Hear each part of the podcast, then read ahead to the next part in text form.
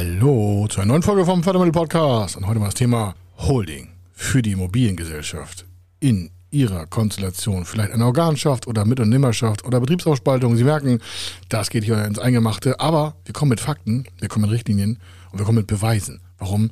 Viele sagen, Immobilien können keine, also Immobilienholdings können keine Förderanträge stellen. Völliger Quatsch, sage ich hier schon mal vorweg. Aber jetzt, hier, in diesem Fördermittel-Podcast, bekommen Sie mal die Fakten und die Wahrheit auf den Tisch, damit Sie wissen, mit wem Sie reden wollen und müssen, wenn das Thema für Sie ein Problem wird. Also, oder eine Lösung.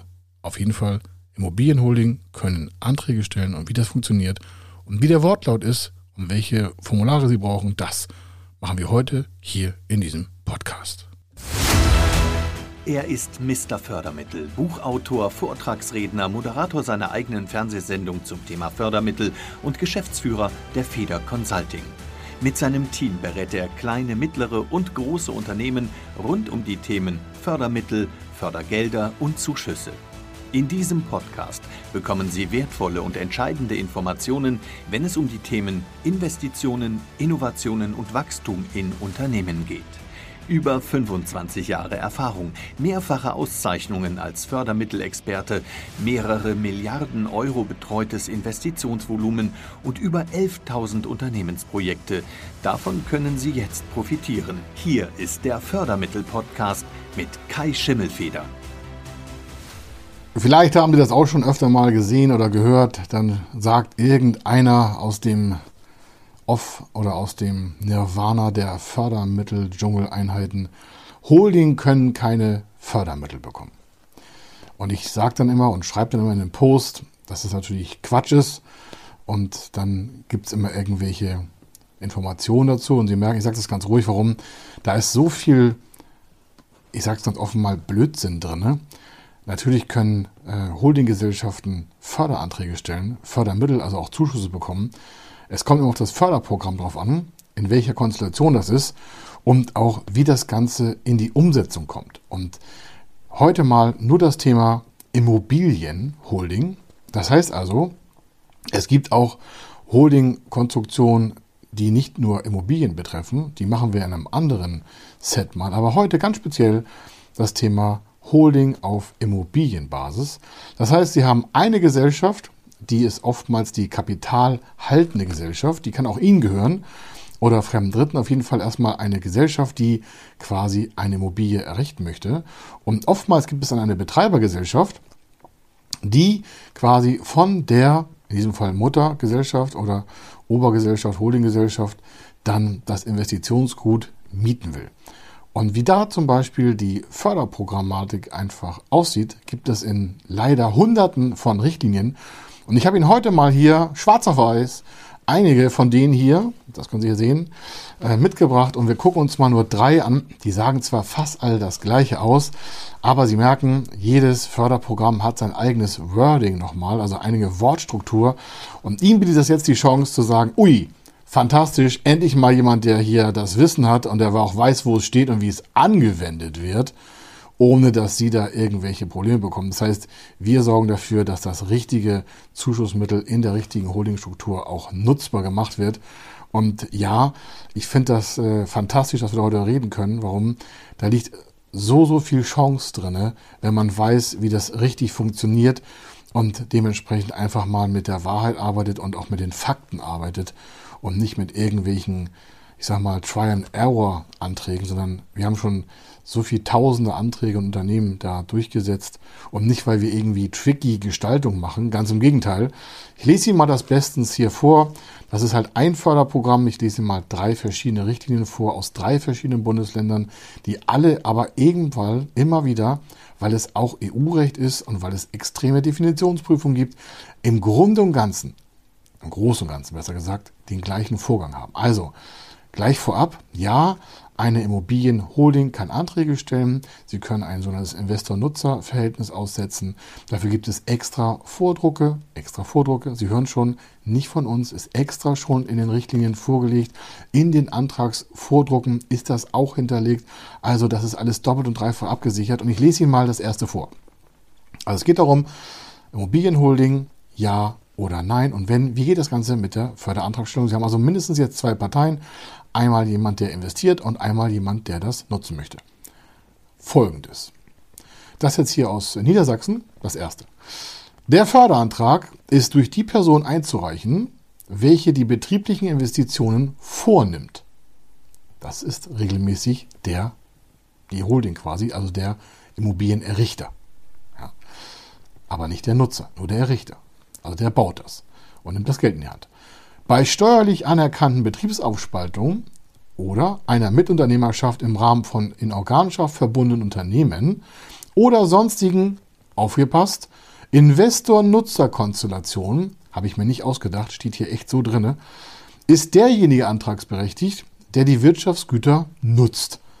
Das wäre quasi der Mieter. Erste Ding. Also abgehakt. Geht also.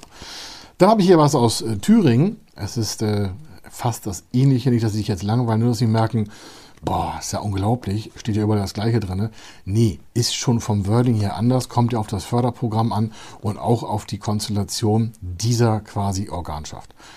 Ich fange nochmal an. Also, antragsberechtigt für die Förderung von Investitionen der gewerblichen Wirtschaft ist, wer die betriebliche Investition vornimmt.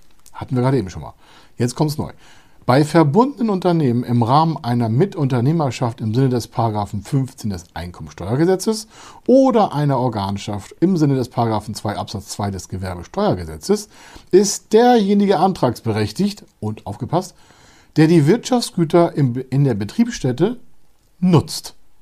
Das ist die gleiche Konstellation. Einer baut, einer nutzt.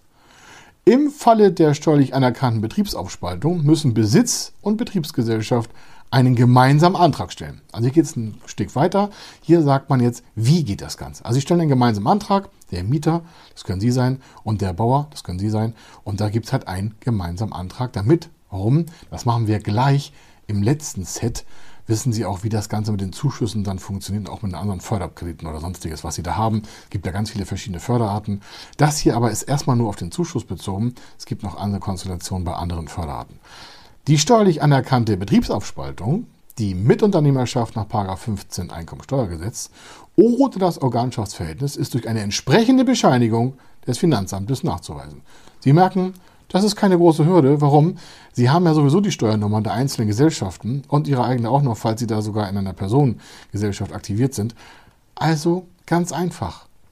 Steuerberater, Betriebsaufspaltung, Nachweis, Knickknack, Ärmchen ab. Läuft. Man muss nur wissen, wie. Ne? Fragen Sie die Profis. Und jetzt als drittes ist ein anderes Bundesland. Da wird nochmal gesagt, wie das Ganze funktioniert mit der Zuteilung und den Geldern.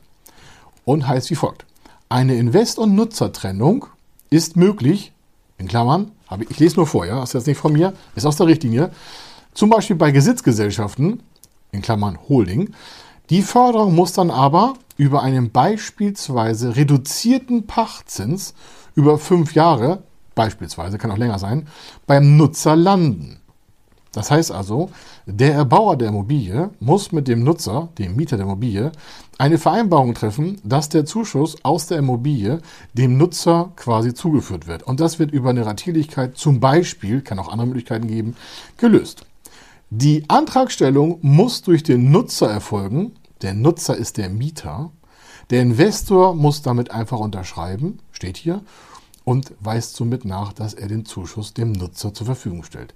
Sie merken also, ich habe jetzt mal drei Sachen vorgelesen, da könnte ich also noch tausend Seiten nachlesen. Äh, Sie können sich darauf verlassen, wenn Sie sich bei uns einfach mal zu dem Thema melden, weil Sie eine Holdingstruktur in der Immobilie haben oder die aufbauen wollen, dann wenden Sie sich einfach an die, die das tagtäglich machen und ich sage das so offen, warum? Wenn Sie da die falschen Anträge stellen, dann verpassen Sie einfach ganz viel Geld.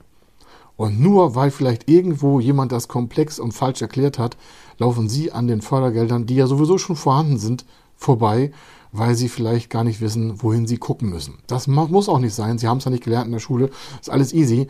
Aber uns macht es wirklich ähm, ja ärgerlich, weil da einfach nicht die richtigen Leute gefragt werden. Also wenn Sie professionelle Hilfe beim Thema Holdingstruktur haben, in, also nicht den Aufbau, Wir machen keine Steuerberatung, wir machen keine Rechtsberatung und keine Wirtschaftsprüfung.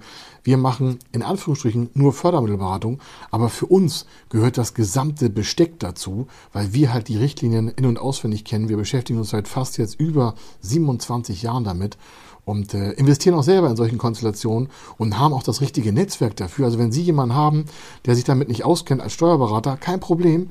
Wir machen das ja gar nicht. Wir nehmen also niemanden den Kunden weg, sondern wir stellen das nur in der richtigen Art und Weise so zusammen, wie die Richtlinie es auch darstellt. Und wie Sie gehört haben, es gibt Vordrucke, es gibt Guidelines, es gibt Antragshilfen. Alles das nutzen wir. Können Sie auch selber machen, wenn Sie möchten. Wenn Sie so viel Zeit haben und den Luxus haben, selber zu machen, kein Problem. Sonst kommen Sie einfach zu uns und dann regeln wir das gemeinsam, dass Ihre geplante Investition einfach auf dem richtigen quasi Gleis steht und dann wie ein ICE den Bahnhof verlassen kann und auch ohne Verspätung in Ihrer Projektlaufzeit ankommt.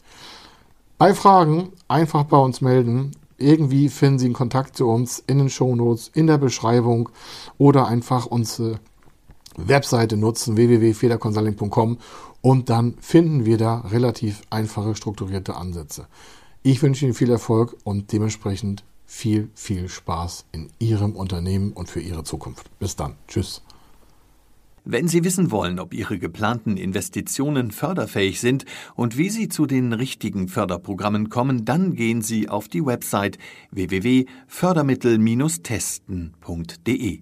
Dort können Sie Ihre Projektdaten an das Team von Feder Consulting übermitteln und erhalten dann ein Ergebnis zu den möglichen Förderprogrammen gesendet. Viel Erfolg und eine gute Zukunft.